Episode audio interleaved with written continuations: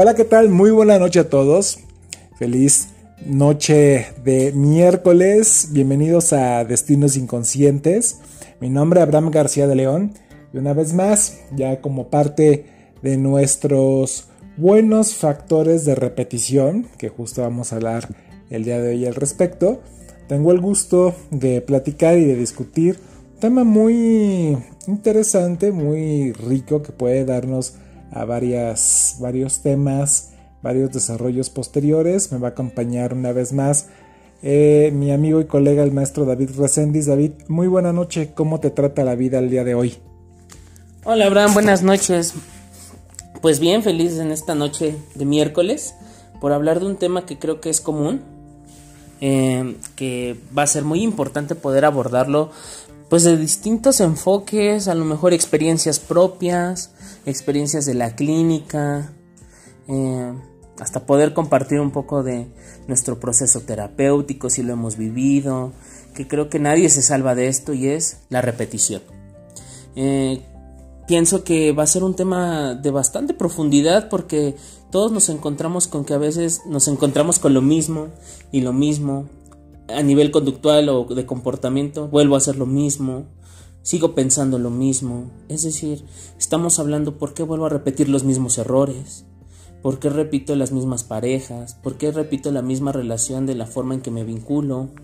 Mm, creo que da para muchísimo este tema y es ir iniciando con el, tema de, y bueno, y qué es la repetición desde la vista del psicoanálisis, que bueno, es donde se empieza a hallar en estos temas en uno de los textos metapsicológicos de Sigmund Freud, en Más allá del principio del placer, donde él se cuestiona que hay fuerzas inconscientes más allá de, del principio de un placer, que es la abundancia o la frecuencia con la que nuestra pulsión tanática, nuestra pulsión de muerte, nos vuelve a hacer un renombre y es volver a repetir.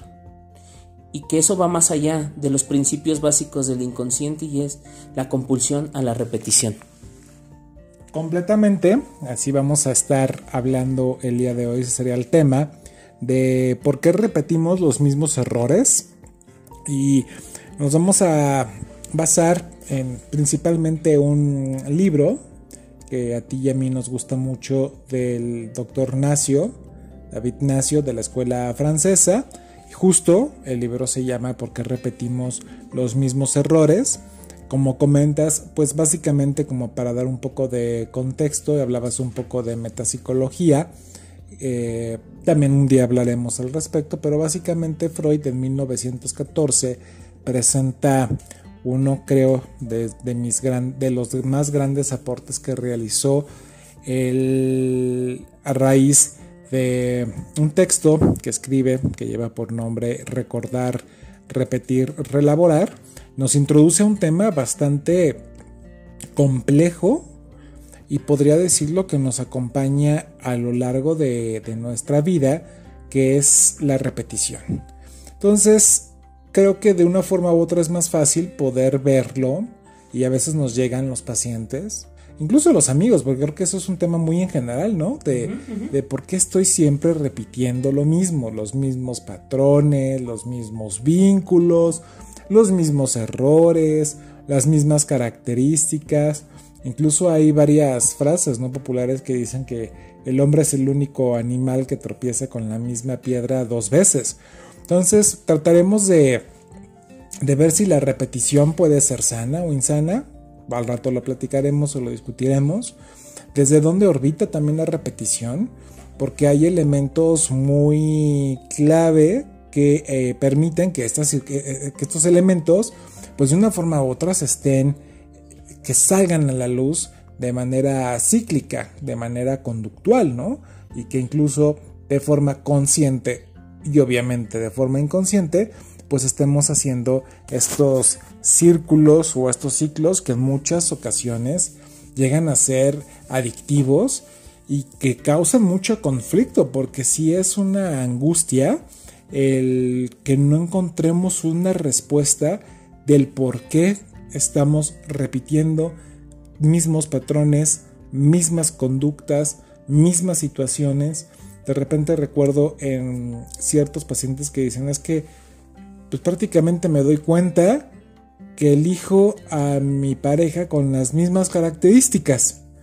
Entonces, yo de repente comento con, los pacientes y de una forma muy simbólica, ¿no? Pues es que este factor o estas variables van a estar muy, muy ocultos en nuestra psique porque tienen elementos en, en nuestra, digamos, en nuestros recuerdos, en nuestra vivencia, en nuestra experiencia, que pueden haber sido muy traumáticos, que tuvieron un impacto muy profundo y que dejaron una, una huella, dejaron un recuerdo, y no necesariamente el recuerdo tiene que estar manifestado en lenguaje.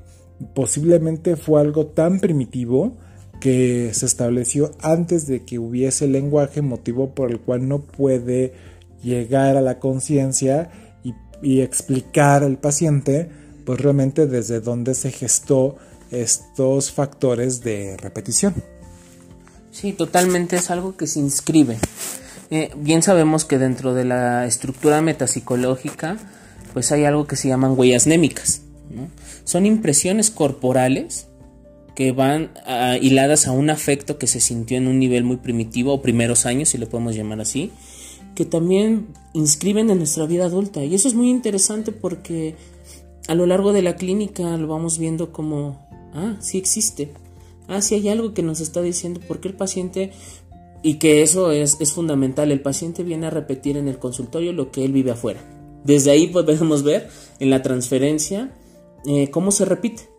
Si yo me manejo a través de niveles de agresión, de evaluación, de crítica, eh, de estar enojado el eh, todo el tiempo, bueno, cuando estamos frente a, los pacientes, pues eso vemos. Si yo me relaciono desde esa forma, yo igual me quiero relacionar de esa forma con mi analista, con mi psicoterapeuta. Entonces creo que se inscribe a nivel inconsciente y que ni nos damos cuenta que a veces actuamos o vamos por la vida actuando de esa forma. Creo que es bien interesante ver que las repeticiones, como tú planteabas, Abraham, pueden ver desde una forma benigna hasta una forma, ya así podemos llamarlo, y que a lo mejor van a decir nos encanta ese lenguaje, pero más patológico. Vamos a ir viendo, vamos a ir descubriendo eh, qué propuestas hay, eh, cómo este libro que nos plantea el doctor David Nacio nos ayuda a saber que, bueno, no todo es patológico, sino es que ser cíclicos y estar en la repetición es parte de la vida, del universo, de lo biológico y de lo personal. Ahora, aquí también es importante mencionar que obviamente por lo general ubicamos estas teorías desde la parte freudiana, pero también eh, hay que reconocer eh, Lacan en su seminario 11, si no mal recuerdo, también introduce una situación debido al establecimiento de la cadena de significantes, que también desde ahí podemos entender el factor a la repetición, pero bueno, trataremos de no ser tan teóricos y de llevarlo más a la vida diaria, porque esto causa o puede causar una serie de conflictos persecutorios, intrusivos en la vida diaria de nosotros, del paciente, de la persona, y que estamos en un loop y ese loop, si no lo elaboramos, si no lo desmenuzamos, digamos que si no desanudamos ese nudo, pues lleva a una serie de, frustraciones, porque por, una, por un lado, de forma consciente, quiero dejar ese modelo, quiero dejar ese ciclo repetitivo, pero por el otro lado no tengo los recursos o, no, desconozco del por qué. Entonces acudimos a terapia justo para poder eh, expresarnos, que nos ayuden a analizar, poder hacer consciente lo inconsciente y darnos cuenta de entrada pues, cuál fue, cómo se presentan esas, esas cadenas eh, cíclicas y que no nos lleva más que a, situaciones de, frustración. Entonces vamos a nuestro primer corte y regresamos a Destinos Inconscientes.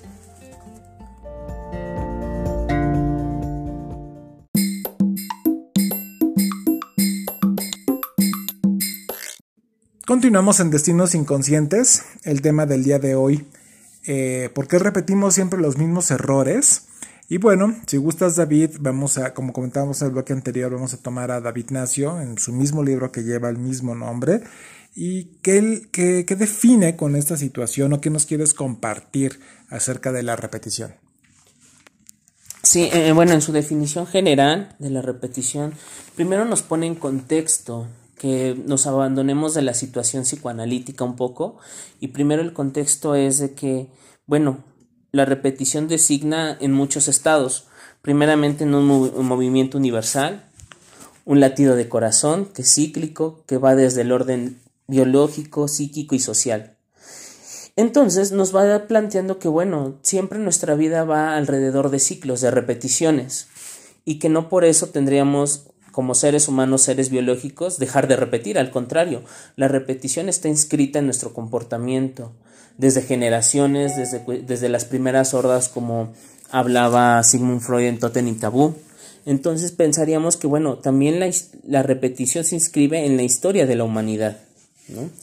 Eh, pero ya si nos vamos al orden psicoanalítico, al orden psicológico, eh, él propone la siguiente definición de la repetición.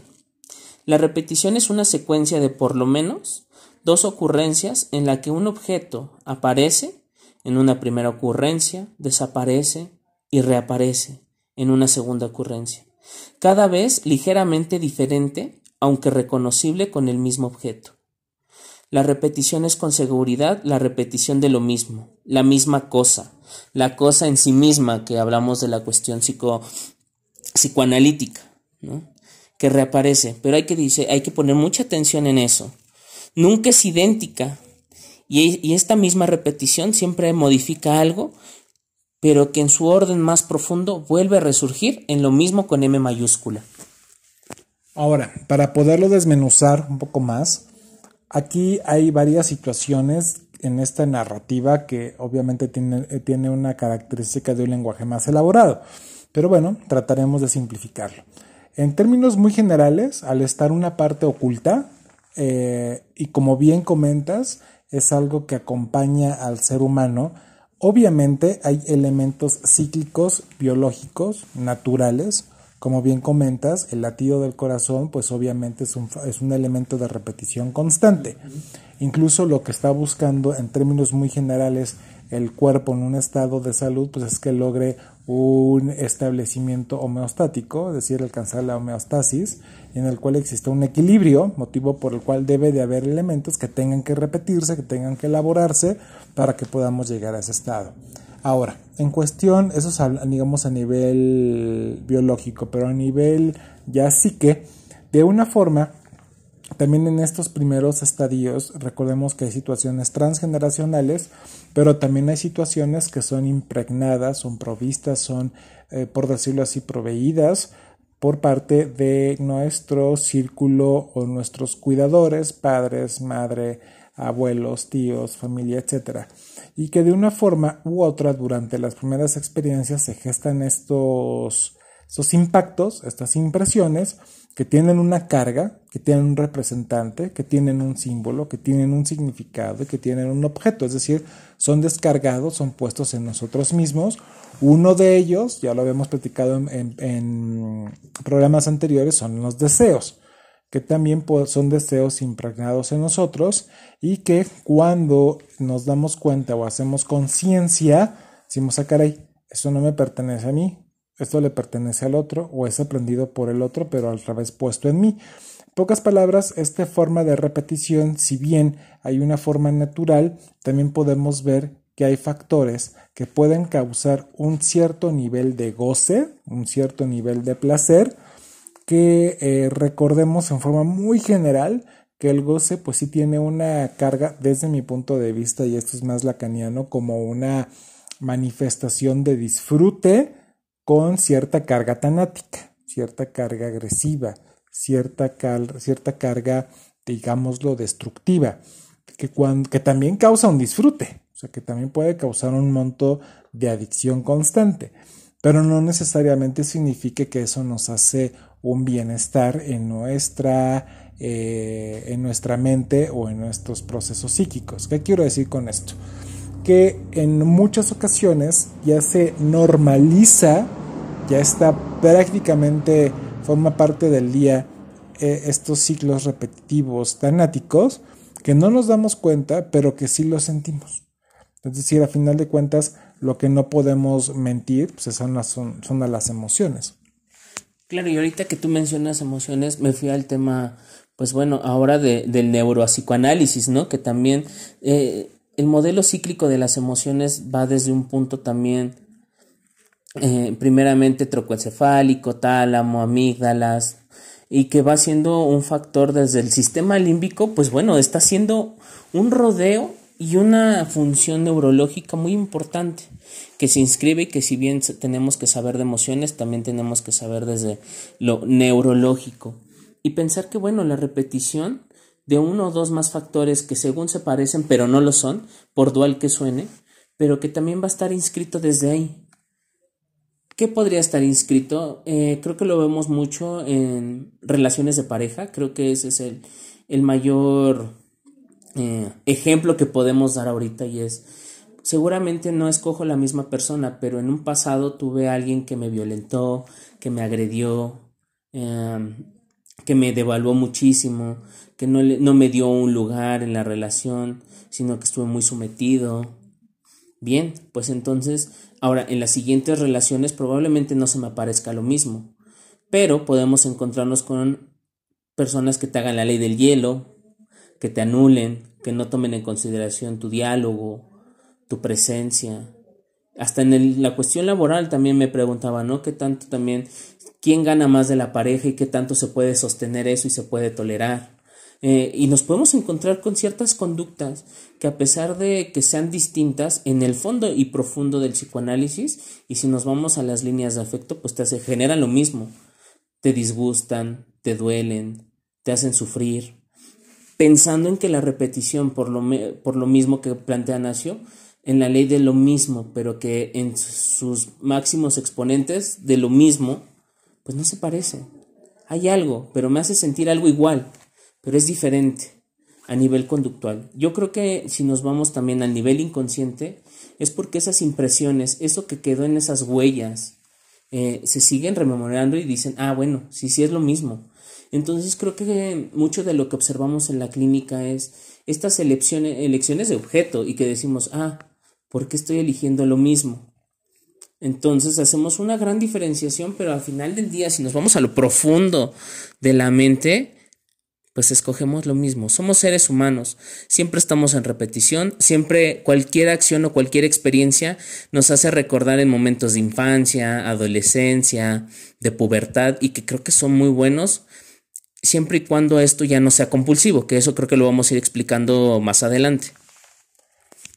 Comentas algo interesante y estás cerrando con esto de la parte de la compulsión a la, a la repetición Estamos hablando de que si es compulsivo, pues de una forma u otra es algo que está de manera constante. O sea, ya estamos hablando más allá de que está latente, ya está constante, ya está, eh, a final de cuentas tiene que darse una satisfacción a toda pulsión, que también platicaremos de ello en algún otro programa con más profundidad, pero básicamente lo que estamos buscando es darle satisfacción a esas a esos deseos, a esas situaciones que pueden causar placer o displacer y también el, displacer busca satisfacción, en pocas palabras la agresión. Y en ocasiones la agresión no la depositamos o no, no la elaboramos de forma consciente, sino que de forma inconsciente vamos buscando estos elementos, estos objetos, estas personas en las cuales me vinculo y que también obviamente como hago elecciones vinculares a través de la agresión debido a la compulsión que tengo a la repetición, pues la ecuación no va a ser una ecuación divinal, me refiero no va a ser una ecuación de resultado amoroso, sino que va a tener varias trabas, varios obstáculos debido al origen de cómo pude haber seleccionado esta persona como mi objeto de elección, vaya la redundancia, y poder establecer vínculos. Es decir, es una situación compleja que causa angustia porque no encontramos respuesta. Entonces decimos, ah, caray, de verdad, ¿por qué repito siempre lo mismo? Y es cuando ya nos llega un monto de displacer bastante alto y es cuando tocamos la puerta de un psicoanalista. Pero bueno, vamos a continuar, vamos a nuestra segunda pausa y regresamos a Destinos Inconscientes.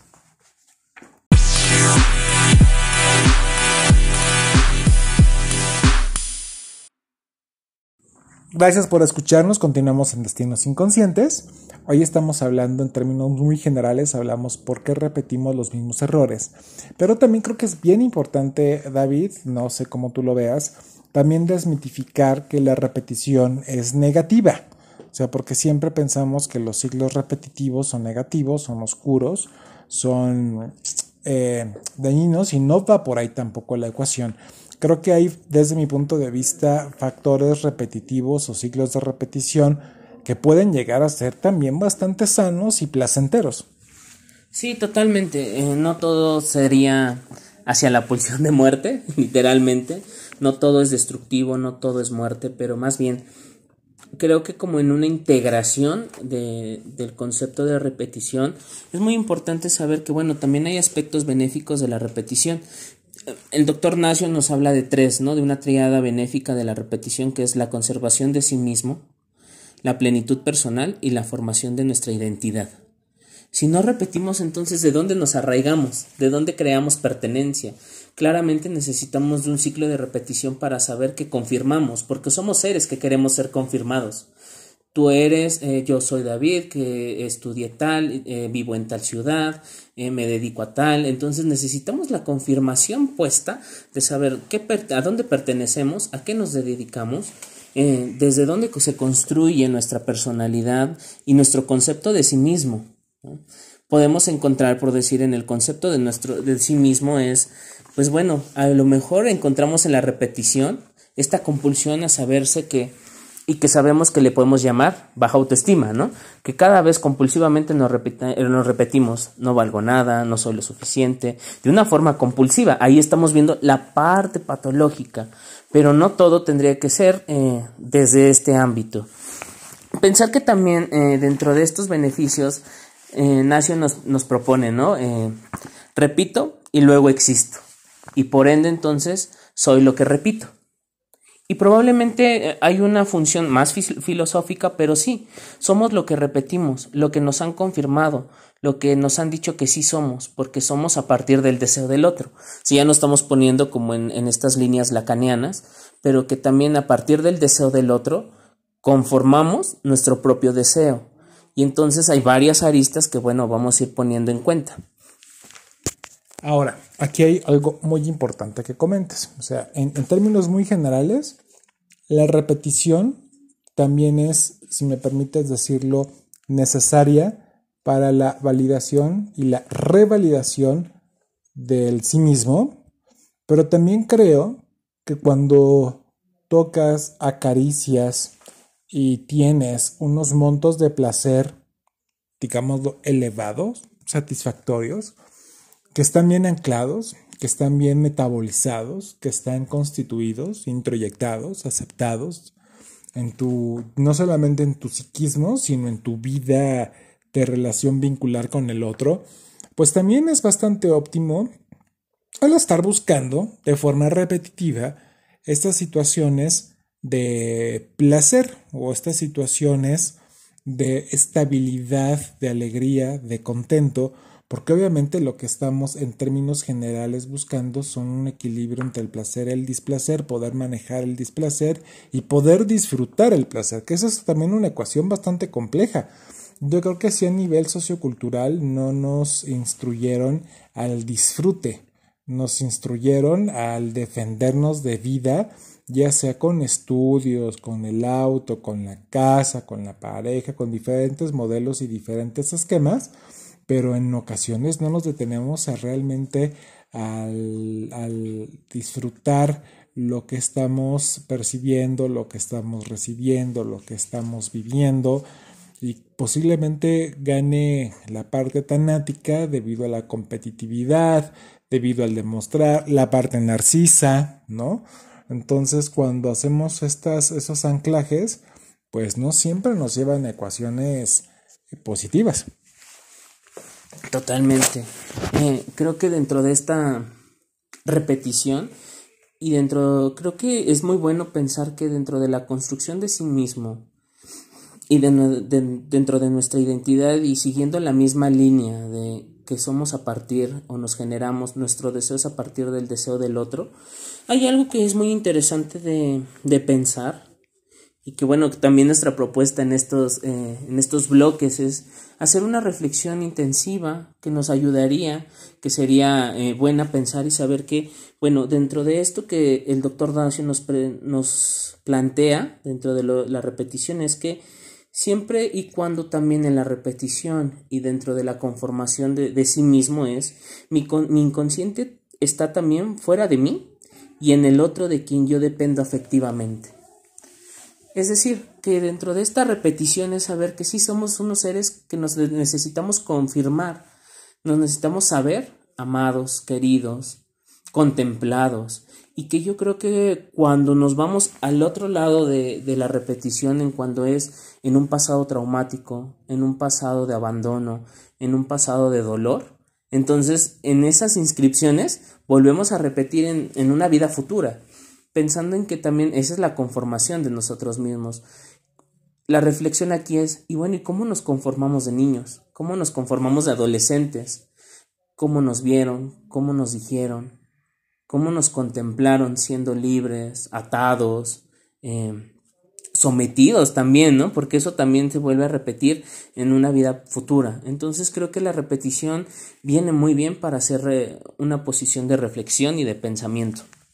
Ahora, también el salir de esta ecuación de repetición, pues sin lugar a dudas causa, causa miedo, porque estamos hablando que podemos estar en una zona de confort en el que aunque estemos de forma vincular en asociaciones, uh, digámoslo así, en, uniones eh, de, de, pareja tanáticas, de desarmonía, o incluso displacenteras, siempre tenemos una ganancia secundaria. Entonces, en ocasiones la ganancia secundaria puede ser incluso muy perversa, pero que también tenemos, estamos, obviamente por eso es ganancia, estamos obteniendo algo a cambio, que ese algo puede estar eh, dando una satisfacción a otras betas o a otros deseos. Yo difiero de necesidades, a otros deseos, y que movernos de esos ciclos de repetición pues también que pueden generar montos de angustia. Sí, esta repetición creo que se inscribe a nivel lacaniano en un goce, porque por un modo nos, nos angustia, pero también por el otro nos genera angustia.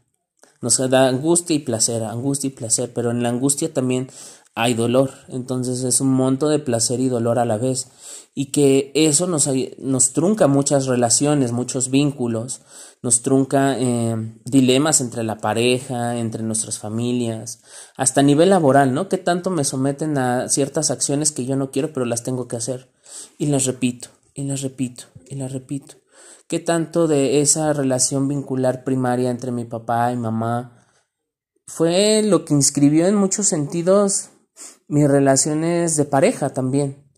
y se sienten entre un placer y un dolor y en esa insatisfacción y que desde ahí me relaciono. Pienso que, bueno, la repetición nos da para bastante, Abraham. Pienso que para el siguiente bloque podría ser bueno pensar ahora la otra parte, la parte patológica. De acuerdo, pues vámonos entonces a corte y regresamos a destinos inconscientes. Continuamos en Destinos Inconscientes, estamos hablando de la repetición y me quedé pensando un poco David en mientras estábamos en corte, porque nos hacía la invitación a pensar en la repetición desde la patología, lo cual me quedé pensando que bueno, en, sentido estricto, pues, si estamos hablando de patología estaríamos hablando como de una enfermedad. yo personalmente eh, difiero un poco de no siempre es real, no siempre vemos al paciente con una enfermedad.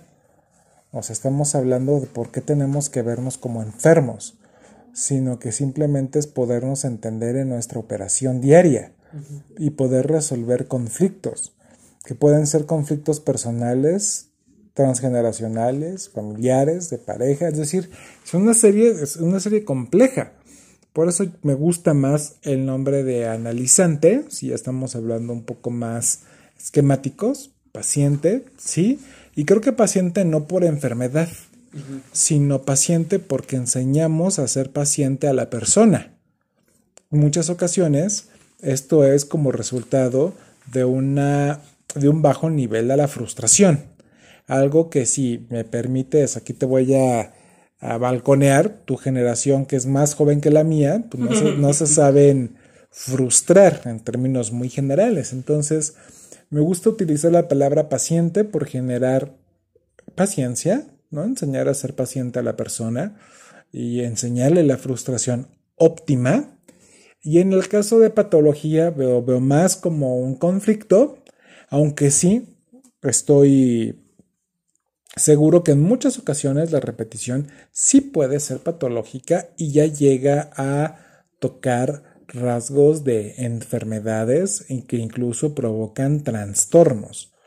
Esto lo podremos ver quizás en las adicciones, en los cuales hay factores de repetición que yo por más que tenga la intención de dejar alguna sustancia, pues inconscientemente hay algo que lo que me permite no dejarlo hacer.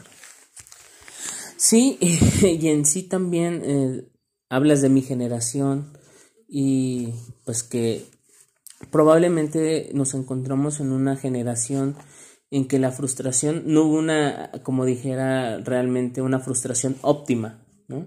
Recuérdame si era de Kohut o Winnicott, la frustración óptima. De Kohut. De Kohut, ¿no? Eh, la frustración óptima, de saber que no siempre vamos a tener lo que nosotros deseamos, que no siempre vamos a que lo que piensa el otro y lo que siente el otro no es lo mismo que sentimos nosotros. O sea, desde ahí, desde los principios básicos, es saber que la frustración óptima es buena. Nos ayuda a saber que tenemos que esperar, tenemos que ser pacientes, tenemos que saber esperar. Sin estas demandas voraces, de demandas eh, que tienen que ser eh, ahora y sin una espera, entonces nos vamos encontrando también en que desde esta, este nivel conductual también se inscribe la repetición.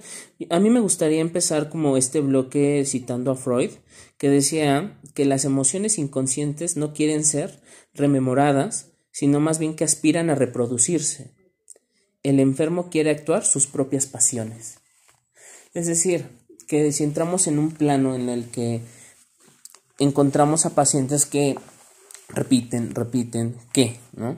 Eh, situaciones violentas, fracasos graves, em, también podemos encontrarnos con relaciones fallidas, ¿no? Eh, situaciones también eh, de riesgo, de impulsividad, entre otras muchas, ¿no? Pero podemos saber que entonces encontramos que más allá de ser pensado y de ser analizado, pues se sigue actuando. Y para eso uno llega análisis, por eso también los pacientes buscan porque ya la repetición y la forma compulsiva ya no genera ya hasta solo en un sentido de goce, placer y dolor, sino ya causa un sufrimiento terrible. Un poco dentro de la repetición patológica, pues bueno, vemos que es el retorno compulsivo de un pasado traumático que está ya en el presente con un síntoma o con una acción impulsiva, ¿no? ¿Cómo cuáles podrían ser estas acciones o síntomas?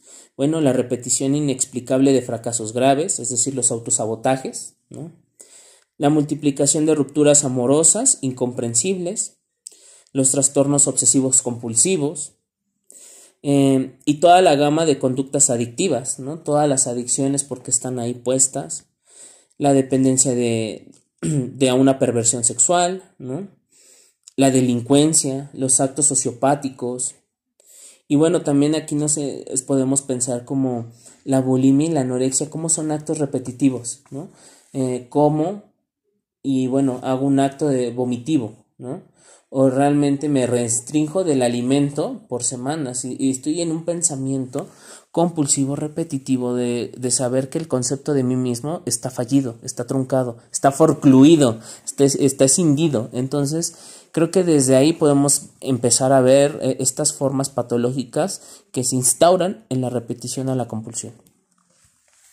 Ahora, esta eh, instalación me, quedé pensando un poco con todo esto que comentas y que nos compartes también de, de Nacio. Qué complicado porque creo que aquí, eh, a fin de cuentas, en psicoanálisis el que no cae resbala. Y nosotros también somos pacientes y hemos llegado a ser pacientes y analizantes.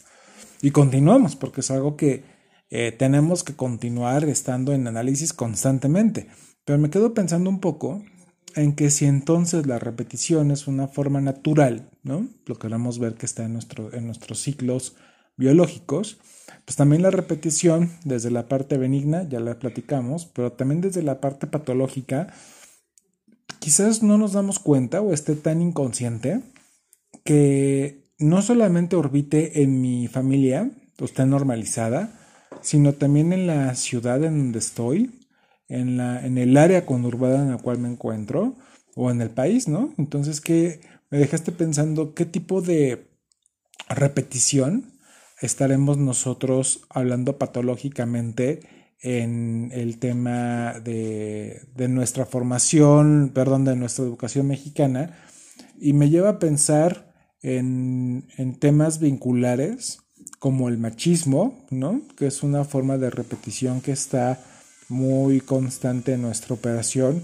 y que incluso la vemos eh, en, el consultorio que puede causar grandes montos de dolor y de displacer, pero que se, perdona, ¿no? Se, se, normaliza, que puede estar tan, tan entrañable en, en la formación que no nos damos cuenta ni de cuestionarla.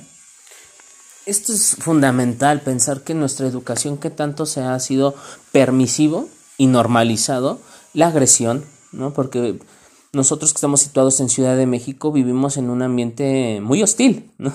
Desde el tráfico, desde la relación en el supermercado, desde querer ser los primeros, desde... Ajá, exactamente, desde qué tanto me importa el otro, ¿no? Desde esta parte más empática, pero creo que dentro de nuestra formación, por decir, conurbada de la Ciudad de México, nos encontramos con ciertas series.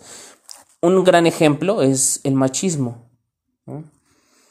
Cómo el machismo ha sido una fuente de, de, ciertas patologías, ¿no? Que si la vas desmenuzando, e, el machismo como dispositivo, pero como dispositivo si lo vas anclando y lo vas desmenuzando y lo vas viendo las diferentes aristas, va desde cómo me educaron, cómo fue ver la representación de una mujer de la cual yo también dependo y de la cual yo vivo. También ver la representación de lo que es el respeto, la alteridad. Eh, también a saber que es un otro diferente. Y que tanto podemos eh, sostener la diferencia, ¿no? Que alguien sea diferente a mí. Y pienso que también estas raíces del machismo a nivel histórico y eh, en la historia de la humanidad ha sido una repetición que, se fue conformando, que fue sido normalizada y que creo que ahora los nuevos movimientos feministas, los nuevos movimientos a la identidad de género, eh, están rompiendo con todos estos paradigmas de los cuales fueron parte de la repetición en la humanidad. Ahora, estos factores de repetición, pues también van a ser, obviamente, se, se, se manifiestan la conducta, y son observables, son visibles. Por eso cuando llegamos a localidades, poblaciones u otras entidades que llevamos nuestro aprendizaje, ahí vemos que posiblemente hay incompatibilidad de lo que yo pienso, de lo que yo fui educado contra las manifestaciones conductuales en donde estoy pisando.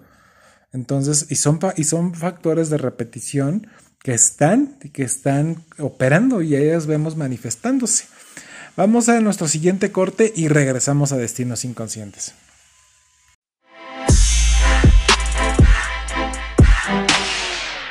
Estamos en nuestro último bloque. El día de hoy fue el tema de la repetición.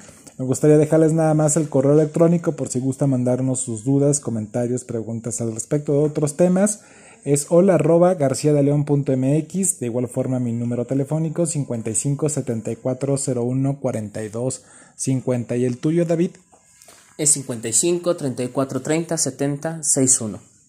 Bien, pues ahora sí para cerrar, ahorita nos compartes algo que también estoy completamente de acuerdo con el doctor Nacio acerca de las repeticiones. Ya platicamos un poco acerca de la repetición positiva y la, la repetición patológica, pero creo que es importante sensibilizar a la gente que nos escucha de que siempre cuando algo nos causa displacer en nuestra vida diaria, en, con nuestras relaciones, con la pareja, con los padres, con los hermanos, con, los, con la familia, con los jefes, con los amigos, y sentimos displacer, pues es momento de reflexionar.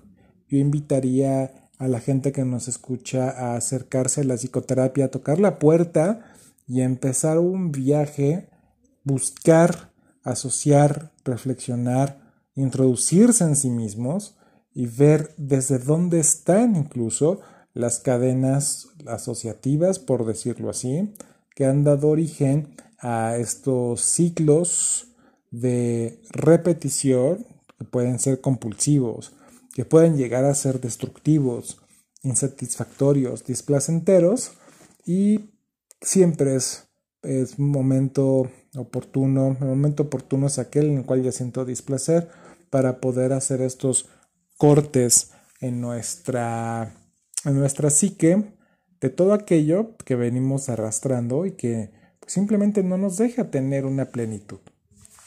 Totalmente, no nos deja tener una plenitud. Y más allá también de la búsqueda de placer y dolor, también vemos que son fuerzas más allá de un principio, de un principio básico inconsciente, sino que son fuerzas que se instauran a saber que porque un ser, un ser humano, ante estas conductas, ante estos pensamientos, lo único que evoca bajo ese, ese principio es sufrimiento. Y vemos a pacientes que llegan con un sufrimiento pues exacerbado, en donde ¿por qué me pasa esto? ¿Desde dónde me pasa esto? Es que yo no quería que me pasara, eh, renuncié, eh, me, me, corrieron, eh, me tronó, me cortó, me echaron de casa, cosas como por ese estilo vamos viendo un poco para ir como haciendo la conclusión de este bloque, saber que, bueno, eh, ¿cuál es la fuerza de atracción de una repetición, no? El doctor Dacio nos dice que, bueno, no tan solo se busca exclusivamente descargar tensión y obtener placer, sino que también es entrar y retornar a un pasado, por negro que haya sido, y a pesar de, de sus matices que tenga, lo que se busca también es retornar y repetirlo. Es decir, hago una cita de él y él dice, ¿no? Retornar hacia atrás y volver hacia adelante. Retornar en busca del pasado inquietante para traerlo al presente y repetirlo indefinidamente. Desde lo patológico pensamos entonces que lo que se instaura es una compulsión, en donde no va a tener un fin, se repite, se repite, se repite, se repite, se repite, y no encontramos como un punto final, sino que lo sigo haciendo, lo sigo haciendo, y a veces vemos que dentro de la compulsión pues también hay mucha agresión. Hay mucha, muchas aristas y variables que están no resueltas. ¿Cómo manejo mi agresión? ¿Cómo manejo eh, también el odio que le tengo hacia el otro? Eh, también desde dónde amo, desde dónde me vinculo. Todo eso también nos hace que la compulsión sea un síntoma de otras cosas que vienen más a profundidad desde cuestiones traumáticas, desde cuestiones que se instauraron en un, en un displacer, en algo que no fue placentero, que si no me quedó instaurado ahí, que si no regreso siempre a un pasado en específico, ¿no? Entre que yo tenía 8, 6 eh, años, 10 años, 11, y qué se instauró ahí. Eso es lo primordial también a saber. Y como tal, creo que es importante saber que la repetición patológica en su principio básico es compulsiva y la repetición sana no es compulsiva. Regresamos, nos retornamos a un pasado para saber que podemos obtener de ahí una experiencia. Podemos aprender de la experiencia, podemos aprender de ese pasado, podemos simbolizar ese pasado y poder hacer una un cambio de conducta. Si bien vemos que entonces la chamba y trabajo del psicoanálisis pues no es de 10 sesiones.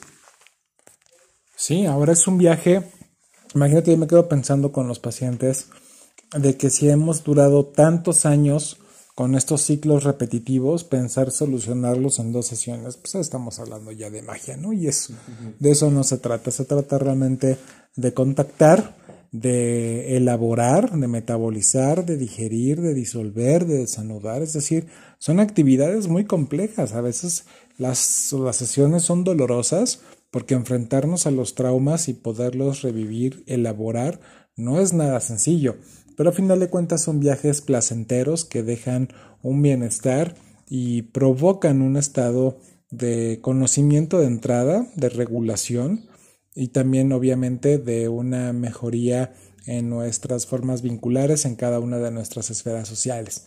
Entonces, eh, no está de más recordarles, acudan a terapia, dense la oportunidad. Pues cerramos el tema del día de hoy. Eh, muchísimas gracias por habernos escuchado. ¿Quieres agregar algo más, David?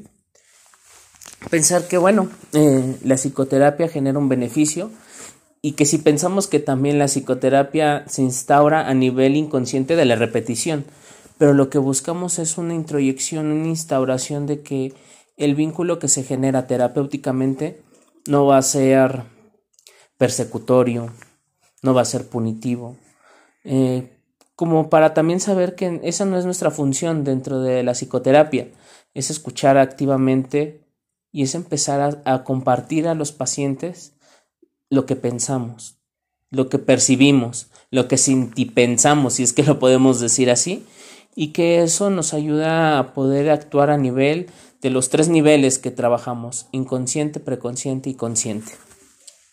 Completamente de acuerdo. Pues muchísimas gracias David, como siempre es un placer trabajar contigo. Nos escuchamos el próximo miércoles, mismo horario, 10 de la noche. Que tengan una deliciosa velada. Hasta luego.